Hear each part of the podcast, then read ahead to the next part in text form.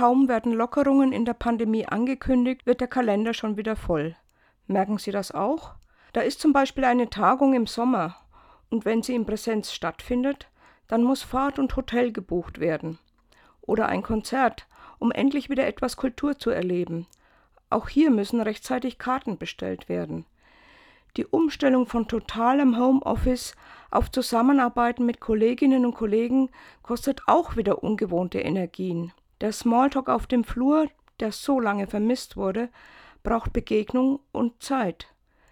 Ja, der Kalender wird wieder voll und ich hoffe, dass die Zufriedenheit und die Wertschätzung aus dem persönlichen Miteinander uns auch Kraft gibt, diese Zeit wieder langsam zu genießen.